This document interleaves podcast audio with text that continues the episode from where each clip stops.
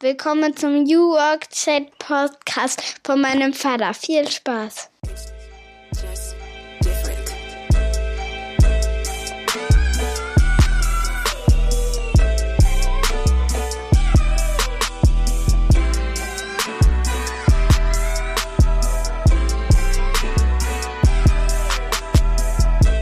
Damit moin und schöne Grüße aus Rostock City. Herzlich willkommen zurück zum New Work Chat Podcast, Episode 182 mittlerweile. Es ist Freitag, der 13. Und das ist heute euer Glückstag, denn ich habe einen ganz besonderen Gast bei mir. Wir sprechen heute über LinkedIn, das soziale Netzwerk, auf dem ihr wahrscheinlich alle mit am Start seid und wir wollen heute mal so ein bisschen hinter die Kulissen gucken, wie sieht es eigentlich kulturell aus beim amerikanischen Social Network, das ja zu Microsoft gehört. Und ich freue mich, dass Selina Gabbard heute bei mir ist. Sie ist Head of International Brand Marketing bei LinkedIn, arbeitet von München aus und wir schauen uns natürlich an, wie sie zu LinkedIn gekommen ist. Wir gucken aber natürlich hinter die Kulissen. Ich wollte wissen, wie man zusammenarbeitet. Feedback spielt dort zum Beispiel eine sehr, sehr große Rolle, erzählt sie uns. Und natürlich geht es auch darum, wie schaltet man eigentlich ab, ja, wenn man natürlich beruflich in so einem sozialen Netzwerk unterwegs ist, privat dann möglicherweise ja auch noch die Kontakte pflegt. Auch darüber sprechen wir. Und ich wünsche euch erstmal viel Spaß mit der heutigen Episode. Und auf eine Sache möchte ich euch noch aufmerksam machen. Und zwar geht unsere Spendenaktion am 31. Oktober wieder los, die Eisbademeisters. Wer mir folgt, der weiß, dass wir im Winter gerne ins kalte Wasser springen. Das tun wir hier in Rostock in der Ostsee. Das könnt ihr aber auch gerne bei euch tun. Irgendwo ist immer ein Bach oder ein See, sage ich immer. Und wir machen das nicht nur, weil es irre Spaß macht und auch abhärtet, also für die Gesundheit gut ist, sondern wir haben eine Crowdfunding-Aktion und in jedem Winter suchen wir uns da einen Spendenzweck aus. Und wir haben auch wieder für diese Wintersaison einen wunderbaren Spendenzweck, für den wir sammeln wollen. Dafür nutzen wir dann auch Instagram sehr, um das so ein bisschen zu visualisieren. Und wenn ihr mögt, dann schaut euch das mal an. Ihr könnt gerne auch mit Eisbaden. Sowohl in Rostock seid ihr alle herzlich eingeladen, als auch bei euch natürlich. Ihr könnt aber auch die Crowdfunding-Aktion unterstützen. Da gibt es dann in Kürze auch noch weitere Informationen dazu. Das wollte ich euch nur heute schon mal sagen. Und es hat auch ganz viel mit Networking zu tun, das Thema der heutigen Folge. Packe ich euch in die Shownotes. Habt ihr dann schon mal gehört. So, und jetzt geht's los mit Selina von LinkedIn. Viel Spaß.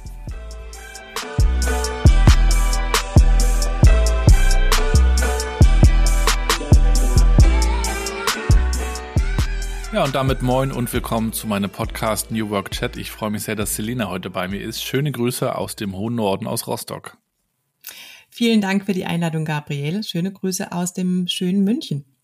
Warst du denn schon auf dem Oktoberfest oder gehst du dahin überhaupt?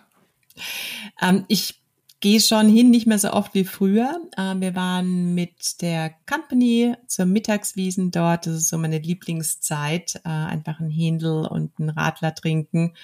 Ähm, auf die Abende bin ich gar nicht mehr so wild, ehrlich gesagt. Vielleicht ja. geht es nochmal aus. Einen Abend, bevor es aufhört. Aber, aber die meisten, die in München leben, gehen da schon hin oder ist das mehr so das, was man im Rest der Republik so sieht? das werde ich ganz oft gefragt, gerade von meinen internationalen Kollegen. Gehen Münchner überhaupt auf mhm. Oktoberfest? Und ähm, ich bin ja keine echte Münchnerin. Ähm, mhm. ich habe aber den letzten Münchner geheiratet, glaube ich. Und mhm. ähm, der ging zum Beispiel gar nicht aufs Oktoberfest, bevor wir ja. uns kennengelernt haben.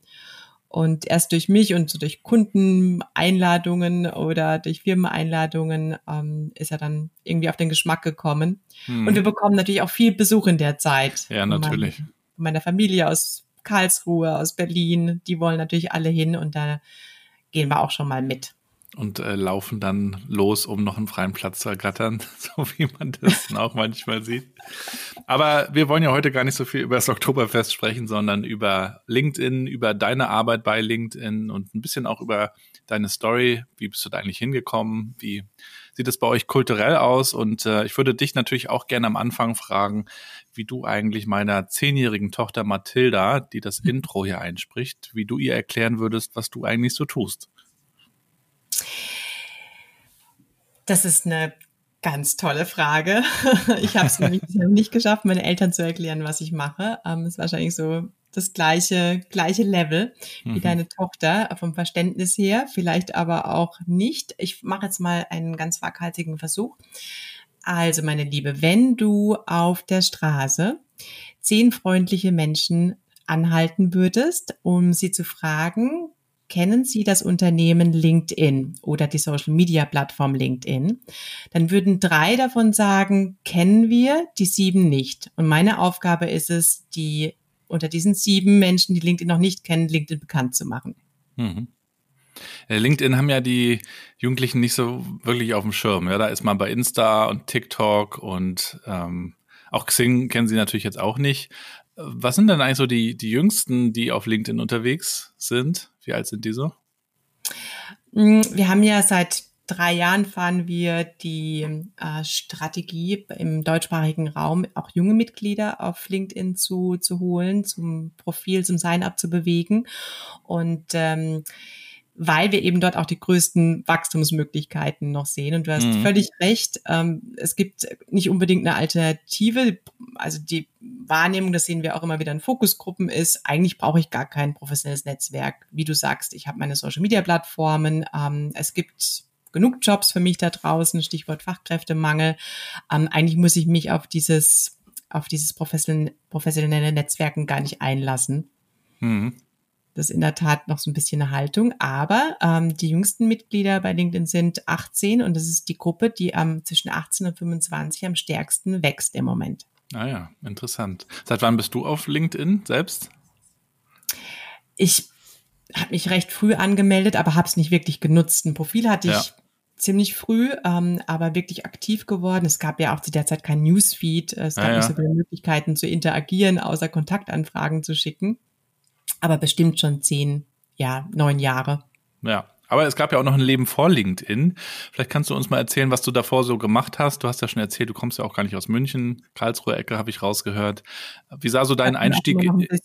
Ja, wie sah so dein Einstieg in die Arbeitswelt aus? Was was wolltest du machen? Was hattest du vor? Und äh, wie würdest du uns das erzählen? Ah, da führst du mich aber weit zurück jetzt. Ähm, Kriege ich aber noch hin, auf jeden Fall. Ich habe ja in äh, England studiert mhm. und habe dort auch meinen ersten Job angenommen ähm, bei, bei Nature, bei einem Verlag, also was ganz anderes. Und ähm, ich glaube, das spricht auch dafür, dass ich eigentlich überhaupt nicht wusste, was ich machen möchte. Ich habe ähm, VWL studiert und ähm, auch das ist so ein Studium im Nachhinein, muss man jetzt auch mal ganz ehrlich sagen, wenn du nicht weißt, was du machst, dann machst du halt BWL oder VWL und äh, dachte mir, da hatte ich die, habe ich die meisten Möglichkeiten, ähm, wenn ich mich dann mal entscheide, was ich machen möchte. Aber nichtsdestotrotz war der, der Start in einem, in einem Verlag äh, im Marketing slash Sales für mich schon auch, ähm, weil ich so ein breites Spektrum hatte, für das ich verantwortlich war. Es gab kein großes Marketing-Team. Ich war so eine One-Woman-Show hm. und konnte so von Field-Marketing über Events bis über Webseite bauen, ähm, alles selber machen. Das hat mich schon geprägt, so dieses, dieser Rundumblick und ähm, alleine für einen größeren Bereich verantwortlich zu sein, ohne dass ich dabei viel kaputt machen konnte. Hm. Aber in England bleiben stand dann nicht zur Debatte? Wolltest dann irgendwann ja, guter zurück. Punkt. Ähm, ich wollte einfach weiter. Ich wollte so die nächste ja. Station. Ähm, ich war, I was ready to go, hat man damals so gesagt. Es haben ja viele, also mein, mein Kurs an der Uni war, ähm, wir waren fast nur internationale Studenten und alle haben dann irgendwann gesagt, okay, wir gehen jetzt ähm, ins nächste Land quasi. Und für wir mich war aus. Genau. Für mich war München auch eine weitere Station in meinem Lebenslauf. Ich wollte ja, ich komme aus einem sehr, sehr kleinen Dorf in der Nähe von Karlsruhe und meine Mission war eigentlich die Welt kennenzulernen. Und dann bin ich aber in München hängen geblieben und ich habe das immer mal wieder so so bisschen verschämt gesagt, aber inzwischen kann ich auch aufrecht stehen und sagen, München ist einfach eine sehr, sehr schöne Stadt. Eine tolle Stadt, um Kinder großzuziehen. Und ähm, schließlich habe ich ja dann auch viel, viel später, aber ich habe ja auch meine, meine große Liebe gefunden.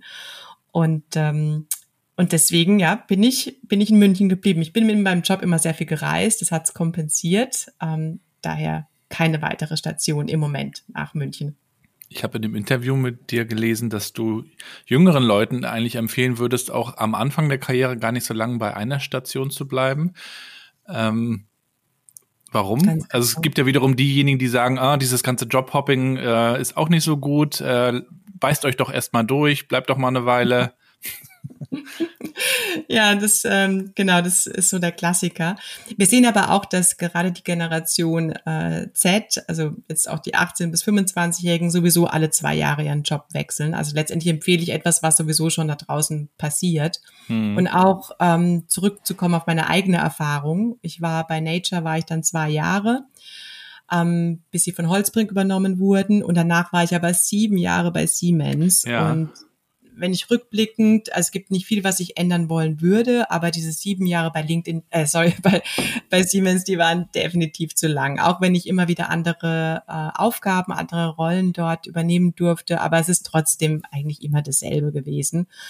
Und ähm, und gerade in der Anfangszeit, so in den ersten zehn Jahren eines Berufseinstiegs, hätte ich gesagt, Mensch, da hätte ich auf jeden Fall nach drei Jahren wechseln sollen, um mehr kennenzulernen. Ich bin danach ja in die Beratung und ja. wollte eben kompensieren dafür, dass ich so lange in einer Firma war und ähm, dann sehr schnell verschiedene Kunden betreuen, um dort auch einfach mehr Einblicke zu bekommen. Und ähm, das ist mir dann auch gelungen, als die Rechnung ging dann ganz gut auf. Und dann bist du danach ja noch äh, weitergezogen zu Sky Deutschland. Was würdest du so rückblickend sagen? Also, wenn du auch nochmal Siemens siehst, deine Beratungsstation und dann auch Sky, was hast du so über gutes Arbeiten gelernt? Bei Sky meinst du?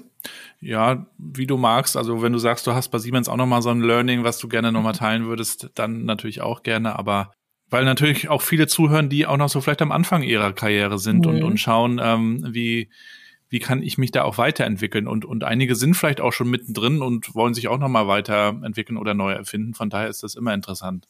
Ja. Du, das ist so wichtig, ähm, gerade um diese Orientierung auch zu finden. Und rückblickend, was ich bei Sky gelernt habe, was ich in keinem Unternehmen, auch in der Beratung, weil wir natürlich auch nur einen gemeinsamen Tag zusammen hatten. Da konnte nicht diese starke Firmenkultur entstehen, mhm. nicht zu diesem Zeitpunkt zumindest. Und bei Sky war dieses Zusammengehörigkeitsgefühl, ähm, was man heute so unter Belonging, das ist sowieso ein Thema, mit dem ich mich sehr stark be äh, beschäftige.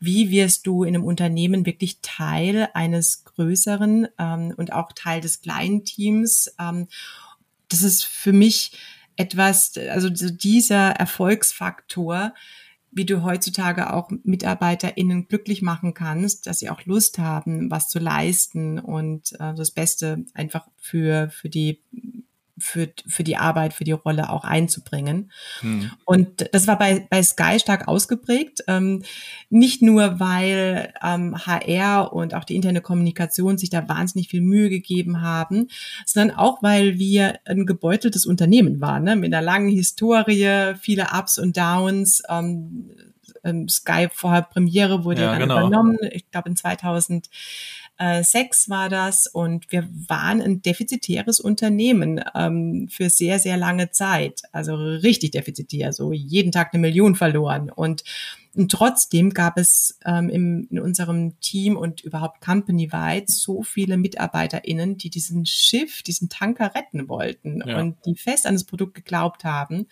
Und das war ein Gefühl, das möchte ich überhaupt gar nicht missen. Und da bin ich auf den, auf den Geschmack gekommen, dass ich genau nach diesen Unternehmen Ausschau halte und dass Mitarbeiter und die Menschen, mit denen ich zusammenarbeite, tausendmal wichtiger sind als andere Faktoren wie zum Beispiel also ganz platt Gehalt oder ähm, Firmenwagen. Also auf sowas schaue ich. Natürlich ist es ein Hygienefaktor, aber ich habe meine die Werte und die Wichtigkeit, nach denen ich heute schaue, haben sich komplett geändert seither. Und du warst ja bei Sky dann auch Director Social Media, also da schon tief im Thema soziale Netzwerke auch drin. Warst du auch schon früh unterwegs auf sozialen Netzwerken? Also ich erinnere mich da auch noch an MySpace und auch einige, die es gar nicht mehr so gibt. Oder wie sah so deine Beziehung mit äh, Social Media aus? Wie kamst du dazu? Also ich war sehr früh auf Facebook, ja. dem dass ich im, im Ausland studiert habe und einfach in Kontakt bleiben wollte äh, mit meinen ehemaligen Kommilitonen. Ich war auch sehr, ich würde schon sagen, ich war, bin Early Adopter, ich bin aber kein Heavy User. Also ich habe probiert gern erstmal alles aus, aber ich bin in keine Plattform wirklich super tief eingestiegen, ähm, bis ich letztendlich dann auch bei ähm, über eine über ein Beratungsprojekt zu Sky gekommen bin und versucht habe dann auch zu verstehen, okay, wie kann ich diese Plattform eigentlich für das Unternehmen nutzen?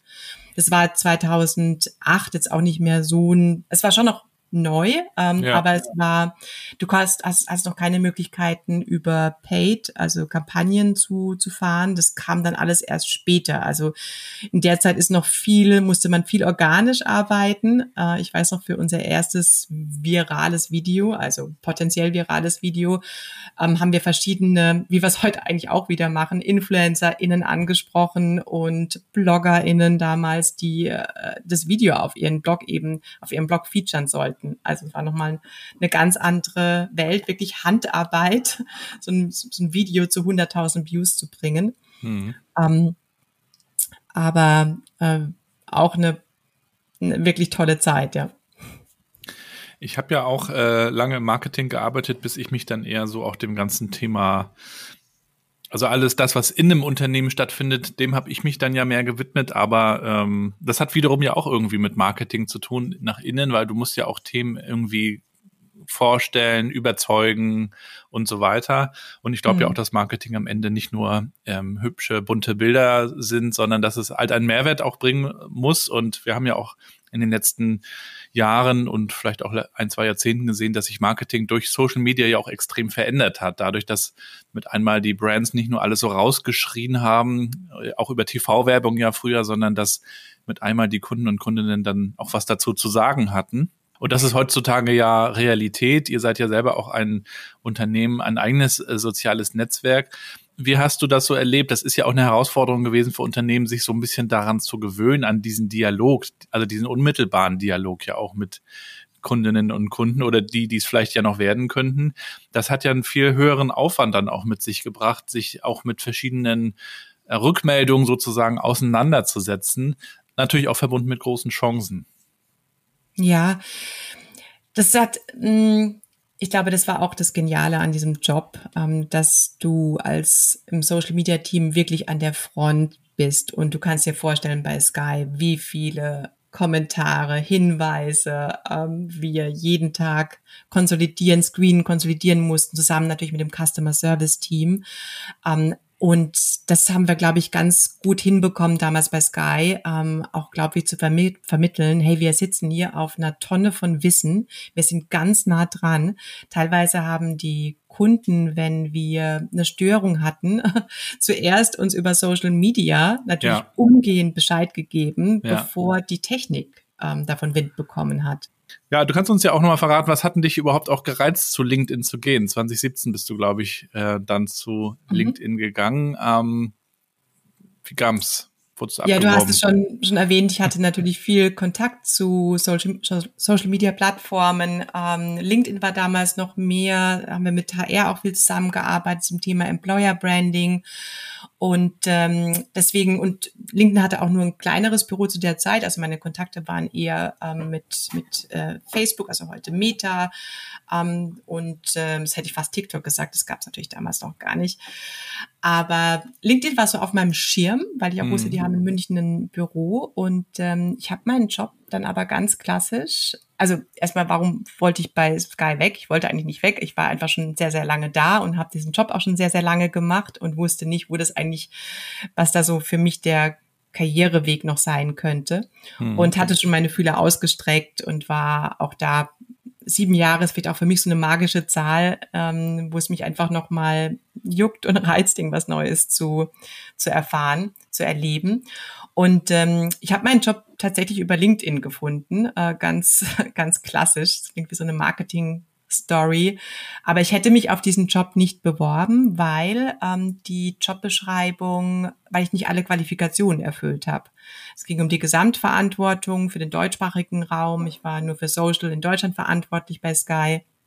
Und typisch Frau ähm, sehen wir auch heute bei LinkedIn, ähm, wenn die Anforderungen nicht zu 100 Prozent erfüllt werden, dann bewerben wir uns einfach nicht. Mhm. Also es ist eigentlich völliger Schmarren. Ne? Und ähm, ein Freund von mir hat mich connected mit einem LinkedIn-Mitarbeiter, der mir erklärt hat, du, wir sind sowieso fast nur auf Social unterwegs, wir haben nicht die Budgets für, für TV und für Out of Home. Also das könnte ganz gut passen. Und cut a long story short, ähm, ich habe den Job bekommen.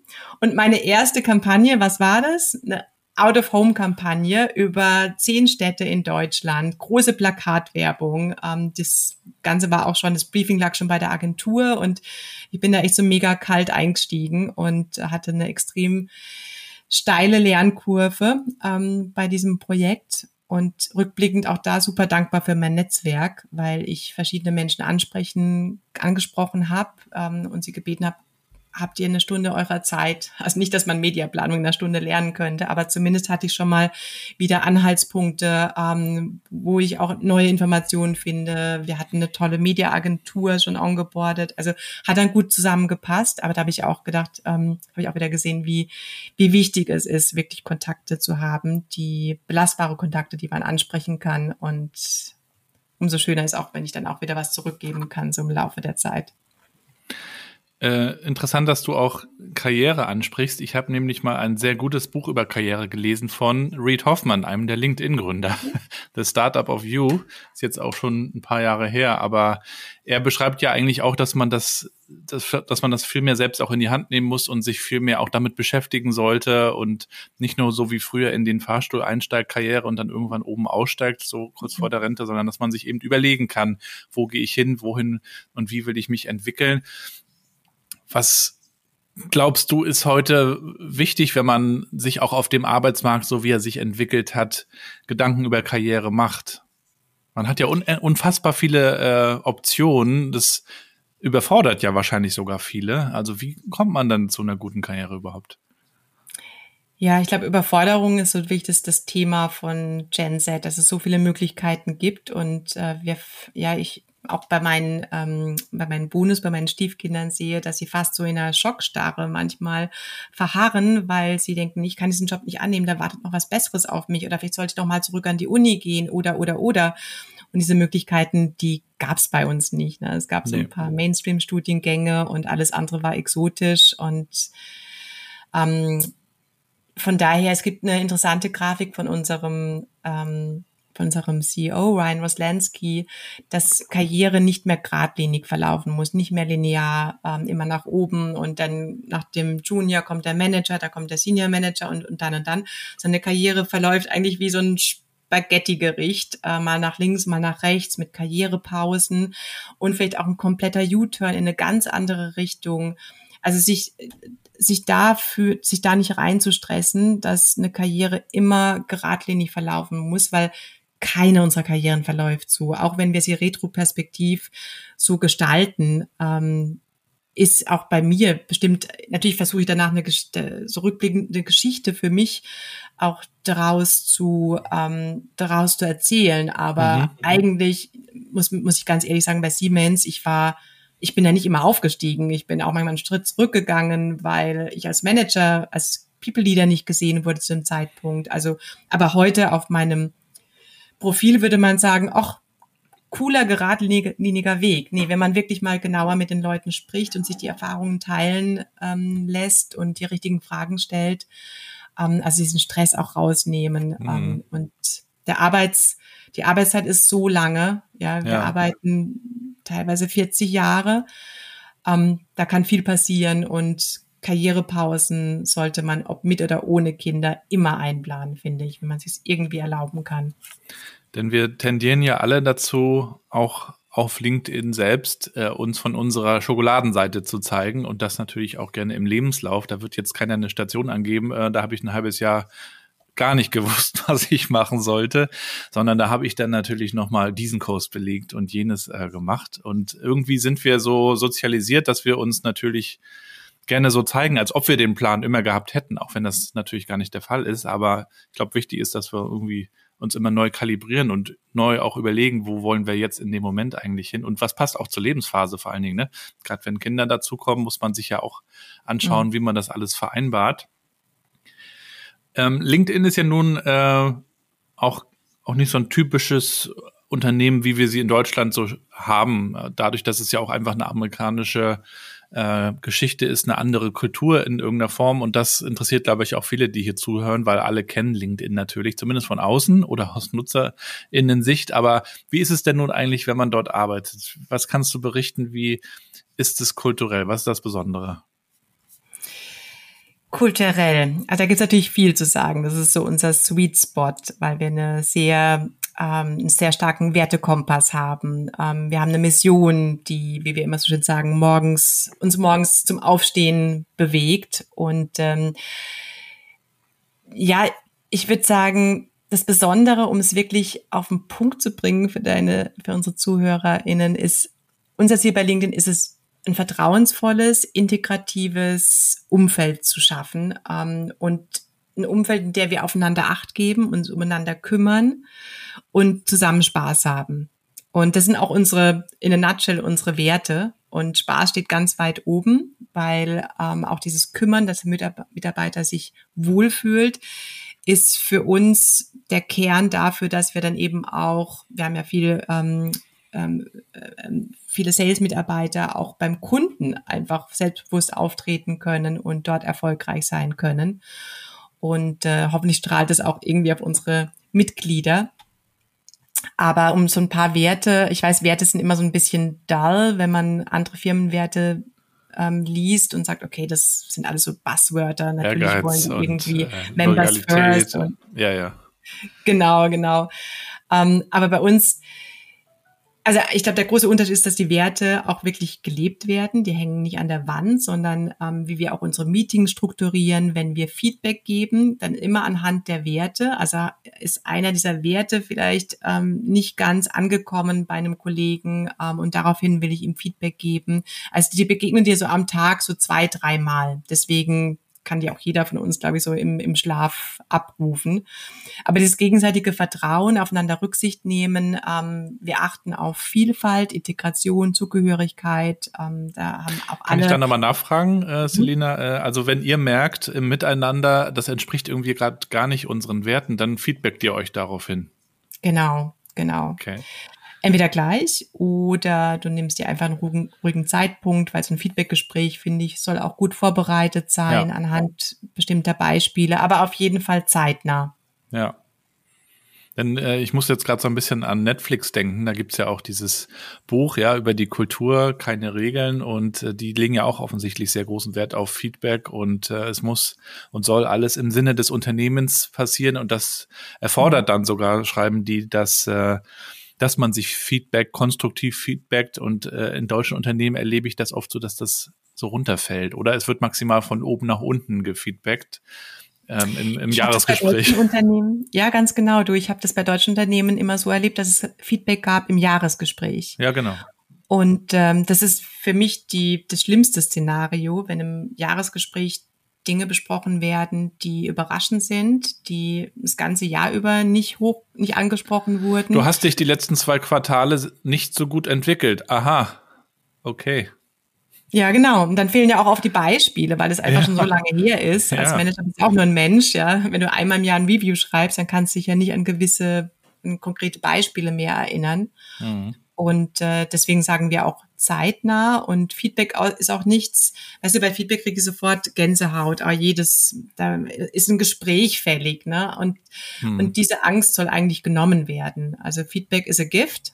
Es ist immer ein Geschenk. Ähm, es kostet auch den Gegenüber wahnsinnig viel Überwindung, das dir zu sagen. Und das nehme ich als Feedback-Empfangende auch äh, wertschätzend ähm, zur Kenntnis. Es ist nie ja. einfach, Feedback zu geben, ähm, genauso wenig wie Feedback zu empfangen. Ja, ist auch erstmal, besonders dann, wenn, wenn du was ändern musst.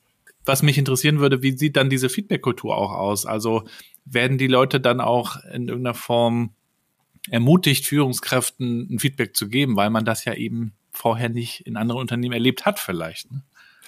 Ja, das ist natürlich spannend, Gabriel, weil wir natürlich immer sagen, wir Führungskräfte, wir wollen Feedback haben, gibt uns Feedback und letztendlich bekommen wir aber keins. Und ähm, ich habe für mich festgestellt, das muss natürlich jeder für sich entscheiden, dass ich wirklich aktiv fragen muss ähm, und auch vorher fragen muss, wenn ich zum Beispiel ein wichtiges ähm, Teammeeting habe, dann frage ich vorher einen Mitarbeiter, Mitarbeiterin, ähm, könntest du genau drauf schauen und mir Feedback geben zu folgenden Punkten. Also diese aktive Aufforderung, ja.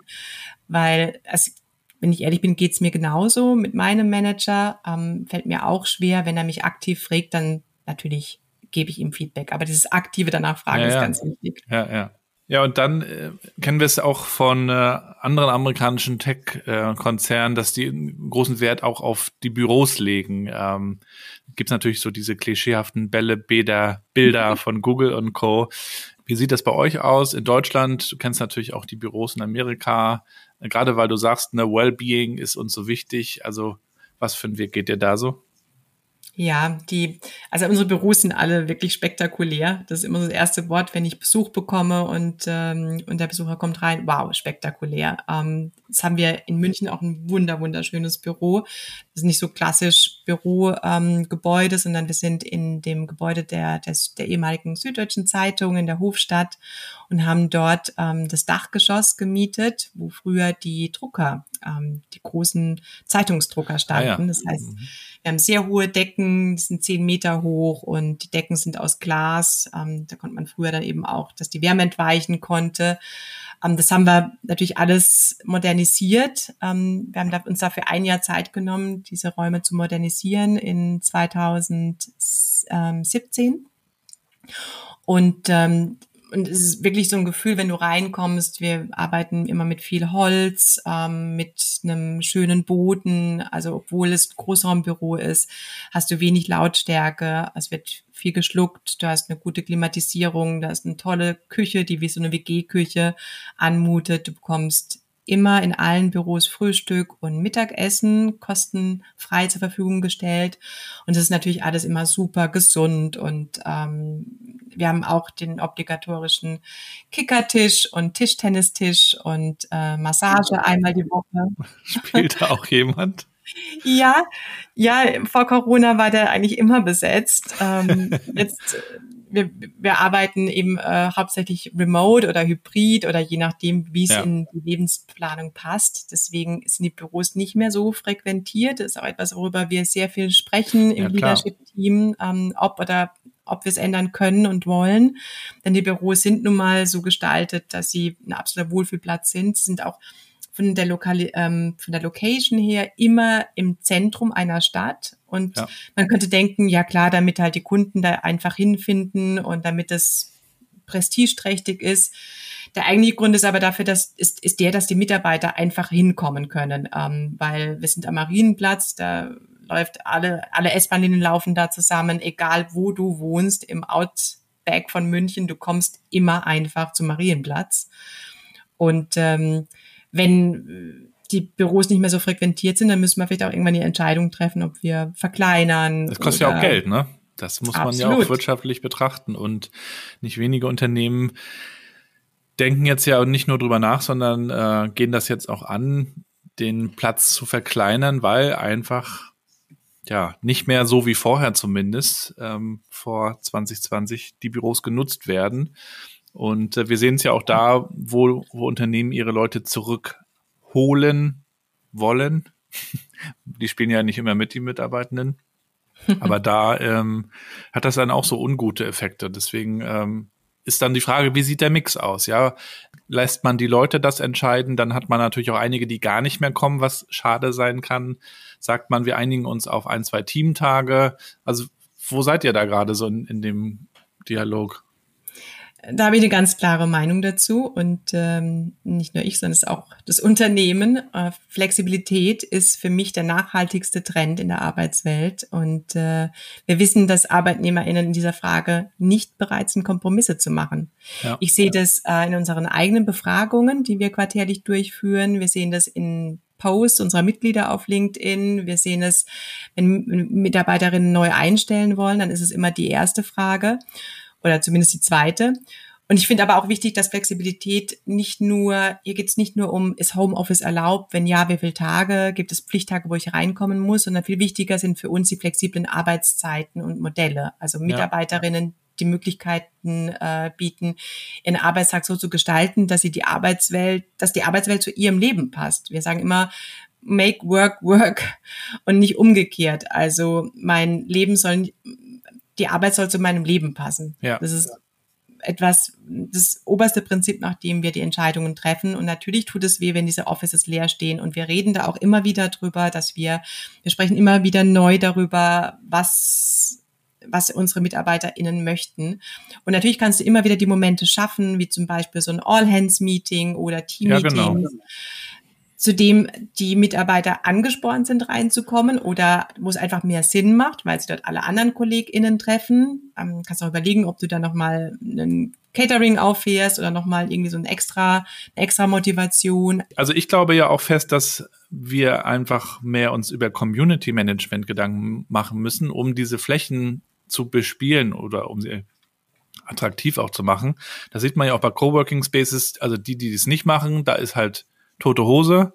Da arbeiten Leute nebeneinander und vielleicht grüßen die sich noch, wenn man Glück hat, auch nicht immer.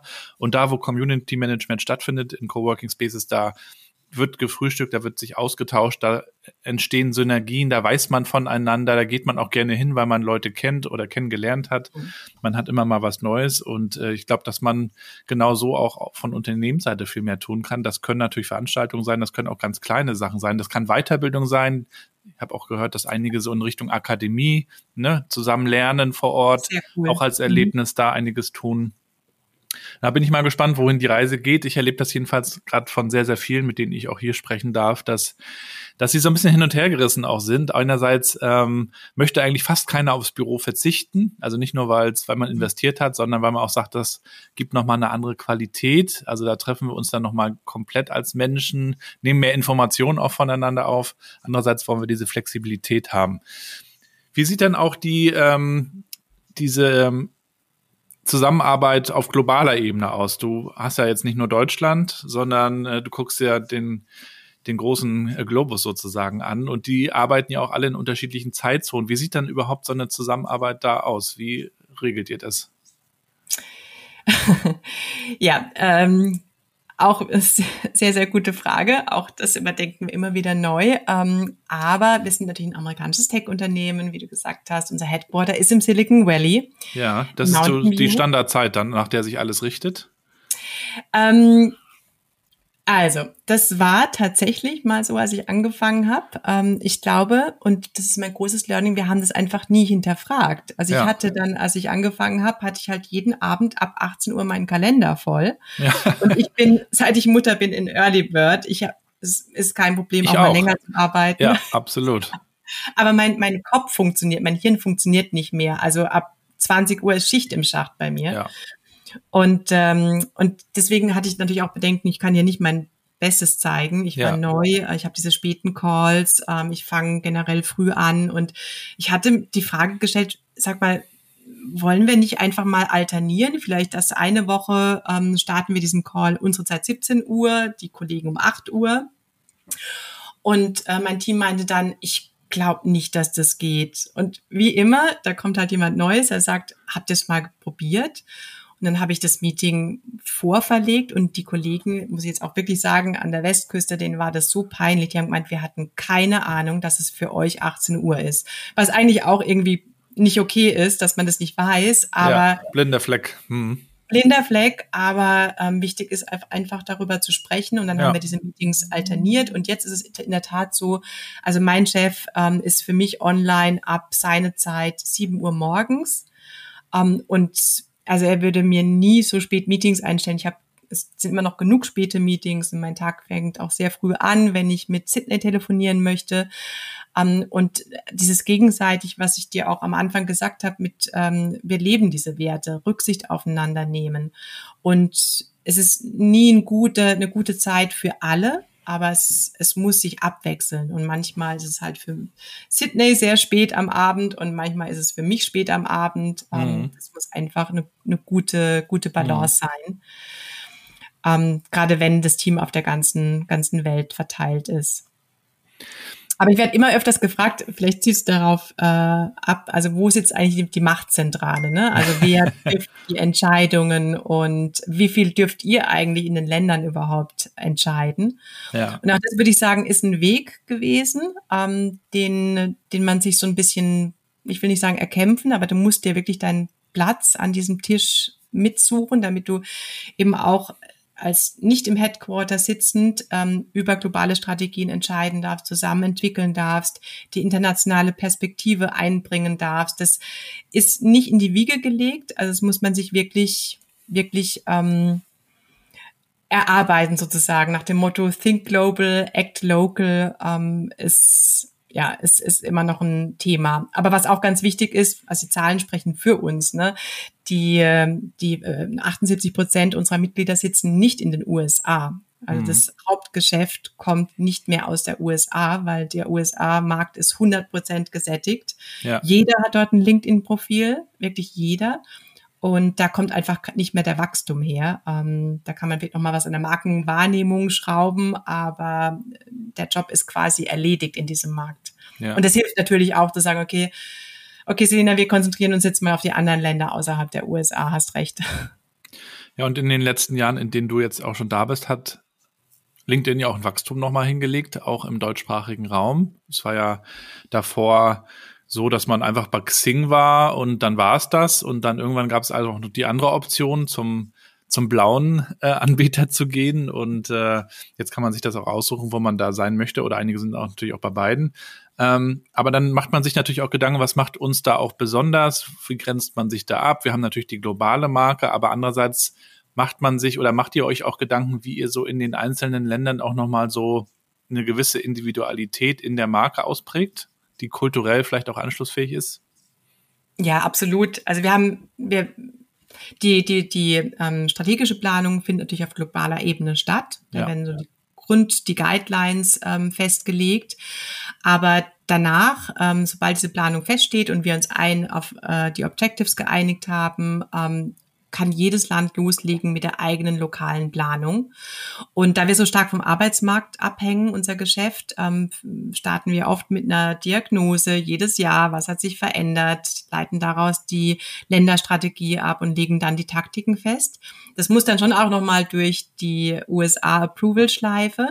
Aber im Prinzip sieht ähm, jede Kampagne in jedem Land etwas anders aus. Man würde aber erkennen, ähm, durch Brandsignale, durch Markensignale, okay, das ist natürlich LinkedIn, aber die Ansprache ist eine komplett andere. Und ich glaube, ähm, Deutschland ist ein gutes Beispiel. Ähm, wir haben hier immer noch viel ähm, Wachstumspotenzial mit einer Markenwahrnehmung von, von knapp 30 Prozent die meisten kennen LinkedIn immer noch nicht oder wissen, haben den Namen schon mal gehört, wissen nicht, wie ihnen LinkedIn, wie sie LinkedIn unterstützen kann auf ihrem beruflichen Weg. Und da muss ich ganz anders einsteigen, ganz anders erklären, als wir das zum Beispiel in der USA machen, wo wir ähm, viel, wo es eigentlich nur noch wir nennen es Consideration-Kampagnen, also nur noch Kampagnen gibt auf der Plattform, wie man neue Features benutzt. Ja. Davon sind wir in Deutschland noch weit entfernt. Wir müssen erstmal ja. erklären, ähm, welche Vorteile du von deinem LinkedIn-Profil haben könntest.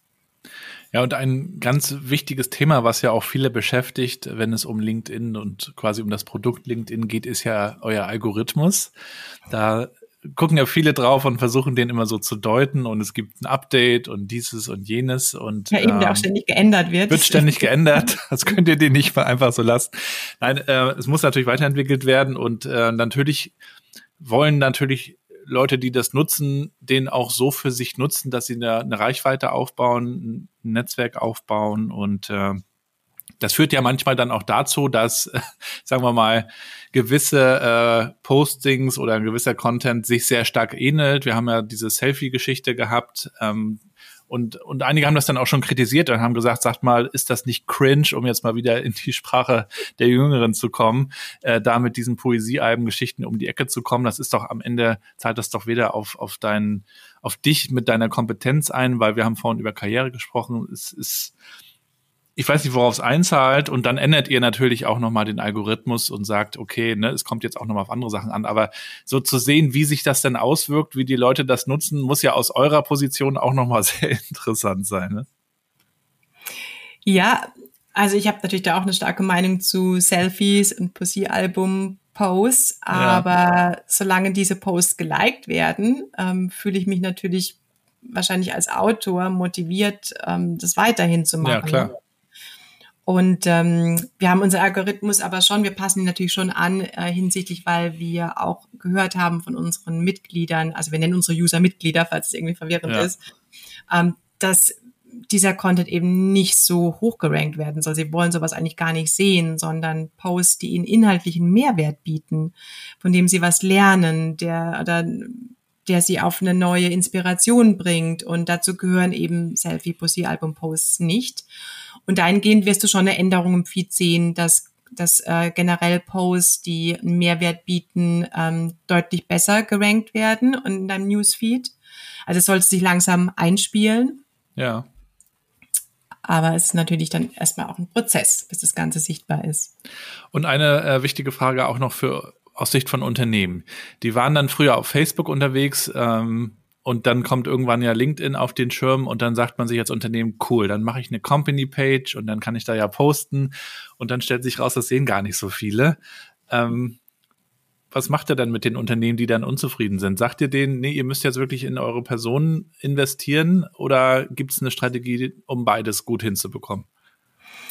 Also beides hat seine Daseinsberechtigung. Eine Company Page bekommt einfach nicht so viel Reichweite, weil ähm, Menschen gerne Menschen folgen und mit Menschen äh, interagieren und nicht mit Unternehmenspages. Die haben also generell einfach auch organisch nicht äh, die bekommen nicht die Reichweite. Du könntest natürlich auch eine Page-Strategie fahren und die Posts von deiner Unternehmensseite dann eben dadurch auch ähm, dir eine Zielgruppe aussuchen, die diese Posts sehen soll klassische Paid-Media-Strategie. Aber wir empfehlen natürlich beides. Also es ist wichtig, Personenmarken aufzubauen. Das ganze Thema Corporate Influencer-Programm, Thought Leadership, dass wir dahingehend beraten wir auch unsere Unternehmenskunden. Also nicht ich, aber ähm, unser, unser Team, das eben auch für die ähm, für Talent Solutions verantwortlich ist und ja. Marketing Solutions berät in der Hinsicht. Ähm, und du kannst inzwischen ja auch Personenprofile kannst du auch ähm, mehr Reichweite generieren, indem du eine Page-Strategie fährst. Also beides ist möglich, um mehr Reichweite zu bekommen.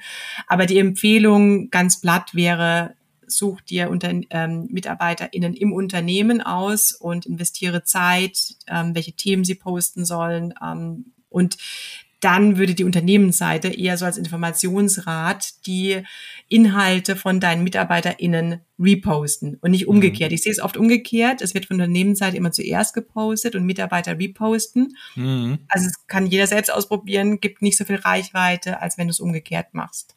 Ja, ja.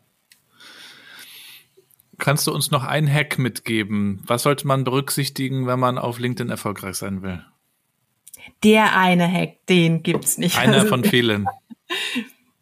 Also ich würde, ich weiß, es klingt unfassbar langweilig, aber dein Profil ist der wichtigste Einstieg, ein gut gepflegtes Profil und dazu gehört auch ein Profilbild. Also Profile, die ein Profilbild, ähm, wo ein Profilbild hochgeladen wurde, bekommen 21 mal mehr Besucher zum Beispiel oder 21 mehr Klicks.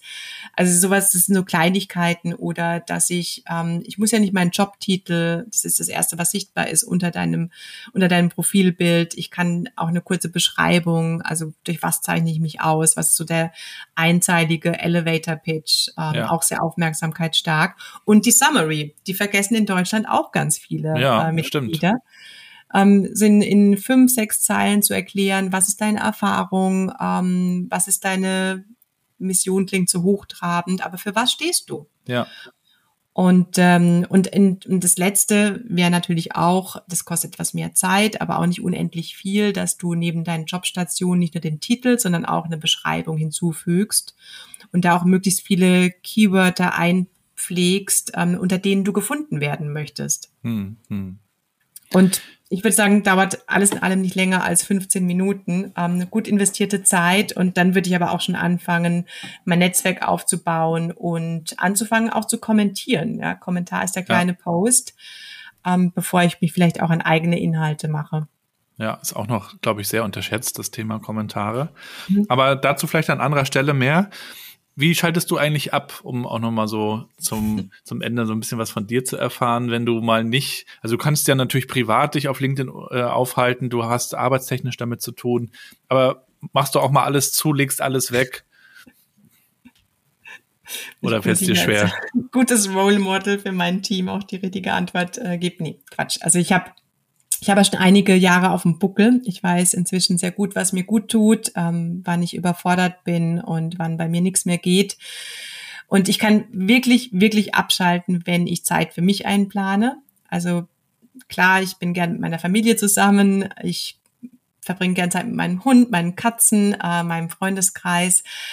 Aber ich kann das eigentlich alles nur richtig genießen, wenn ich Zeit für mich habe. Und es ist so Zeit, in, wo ich Themen durchdenken kann. Ähm, das gelingt mir gut beim Gassi gehen oder beim Yoga, wo ich da eigentlich an nichts denken sollte. Mache ich aber trotzdem.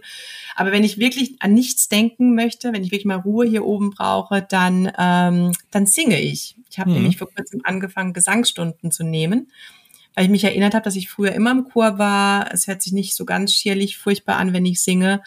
Und, ähm, und da steckt der Teufel so im Detail, so in den Nuancen, wie du welche Silbe, damit du diesen Ton triffst. Und ähm, natürlich auch den Text nicht vergisst. Und das ist für mich so wirklich meine neue Art zu meditieren und bin froh, dass ich das wieder für mich, für mich entdeckt habe. Und ich lerne dabei auch ganz viel, was ich so übertragen kann ins, ins, in den Job. Dieses, du musst einfach loslassen. Je mehr du deine Stimme quetscht, desto schlimmer ja. hört sich's an und desto heißer bist du auch am Ende. Ja. Also wirklich dieses Loslassen und äh, manchmal auch so dieses Hingeben Aufgeben, damit die Stimme einfach machen kann, was sie machen soll. Hm. Da interpretiere ich ganz viel für meinen Job auch rein. Super. Und allerletzte Frage. Kannst du noch ein Buch mit uns teilen? Eins, das dich beschäftigt hat. Das muss nichts mit LinkedIn zu tun haben, aber welches du magst. Ja, ich habe gerade hinter mich, weil ich bin echt eine furchtbare, chaotische Leserin. Ich habe immer so sechs Bücher auf meinem Nachttisch und überall ist ein Lesezeichen drin in der Mitte. Ich kann diese Strategie nicht empfehlen, aber ich interessiere mich halt für so viele unterschiedliche Themen. Ähm, ich habe aber tatsächlich ein Buch, ähm, das ich äh, mit dem ich mich beschäftige. Ich habe es am Anfang gesagt, das Thema Belonging, also Zugehörigkeit. Ja. Und ähm, das ist von, ich hab's, von Owen Eastwood, Belonging, The Ancient ja. Code of, of Togetherness. Und ähm, ja, ich glaube, dieses Zugehörigkeitsgefühl und das für, weißt du, für Wohlbefinden und Effektivität von Mitarbeitenden auch viel beitragen kann. Und es interessiert mich besonders ähm, als Manager. Was kann ich tun, um diese Grundlage zu schaffen? Du hast natürlich das große Ganze, das Corporate-Umfeld, was kann ich in meinem Team erreichen? Ja. Und besonders wenn neue Mitarbeiter ins Team kommen, ist ja oft so die Haltung, beweis dich erstmal. Dann sprechen wir drüber, ob du einer von uns bist, ne, ob du hier zugehörig bist. Und gerade wenn du auch unterschiedliche Menschen, hoffentlich hast du viele unterschiedliche Menschen im Team, ähm, was kannst du tun, damit Diversi Diversi Diversität eine Bereicherung ist und nicht als was Trennendes gesehen wird oder wie wichtig es ist, Individualität zu schätzen und zu feiern und dazu sollen halt Manager laut äh, Owen Eastwood so eine Art Ass, eine Team Story entwickeln ja. und da bin ich gerade mittendrin, wie ich das mache. Das finde ich sehr, sehr inspirierend. Cool. Ja, vielen Dank für den Tipp. Vielen Dank für deine Zeit und für das Interview. Schön, dass du uns bisschen gezeigt hast, woran ihr so arbeitet. Wir sind gespannt. Es wird ja wieder viel passieren demnächst. Äh, wir werden das natürlich auch verlinken hier in den Shownotes im Podcast. Herzlichen Dank. Dir weiterhin auch viel Erfolg und viel Gesundheit. Vielen Dank, Gabriel, für deine Zeit. Dankeschön. Bis bald. Mach's gut. Ciao. Ciao.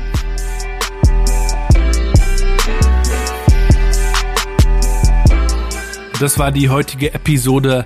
Alle Links wie immer in den Shownotes, also das LinkedIn-Profil von Selena passenderweise heute zum Thema LinkedIn, aber natürlich auch nochmal die Webseite. Also wenn ihr euch für LinkedIn als Company interessiert, dann packe ich euch das auch nochmal mit rein. Das könnt ihr euch mal anschauen. Und dann natürlich auch nochmal mein LinkedIn-Profil. Connectet gerne mit mir, schreibt mal euer Feedback wenn ihr selber mal in den Podcast kommen wollt, schreibt mir auch gerne. Wir gucken uns das an. Vielleicht klappt es. Nicht immer passt es, aber manchmal schon sind schon einige Folgen auch dadurch zustande gekommen. Und äh, wenn es euch gefällt, dann teilt die Folgen unbedingt in euren Netzwerken per E-Mail, per WhatsApp, per whatever. Ja, da fällt euch schon was ein und bewertet den Podcast bitte. Das wäre mir wirklich wichtig, damit wir diesen Podcast noch weiterentwickeln können. Äh, es hängt alles davon ab, wie wir ranken tatsächlich bei Apple Podcasts, bei Spotify und Co. Und ihr könnt dann in den Podcast-Apps also eine Bewertung abgeben, ihr könnt ein paar Sterne vergeben, ihr könnt eine kleine Rezension schreiben, all das hilft. Das sieht schon wirklich auch sehr, sehr gut aus. Also ich freue mich da über jede Bewertung und jede Rezension, aber das könntet ihr wirklich tun für mich und für diesen Podcast und dann wird es den auch noch lange, lange geben. Denn wir steuern schon so allmählich auf die 200. Folge zu und ich würde ja gerne nochmal so einen Live-Podcast machen. Am besten auch auf einer tollen Veranstaltung. Also wenn ihr da tatsächlich auch eine Idee habt oder selber eine Veranstaltung plant, eine Konferenz, eine Messe, whatever, ich bin da wirklich offen. Kommt gerne auf mich zu und dann machen wir da nochmal eine ganz spezielle Geschichte zur 200. Folge spätestens. So viel für heute. Lasst euch gut gehen. Habt ein paar schöne Tage. Am Mittwoch nächste Woche geht's dann nochmal weiter mit der letzten Special-Folge. Ja, wir haben ja jetzt zum fünfjährigen Geburtstag auch mittwochs immer eine extra Folge gehabt. Nächste Woche dann also auch nochmal und danach wie gewohnt immer freitags mit einer neuen Episode auf die Ohren. So viel von mir. Schöne Grüße aus Mecklenburg-Vorpommern, aus Rostock. Lasst euch gut gehen, bleibt gesund und bleibt connected.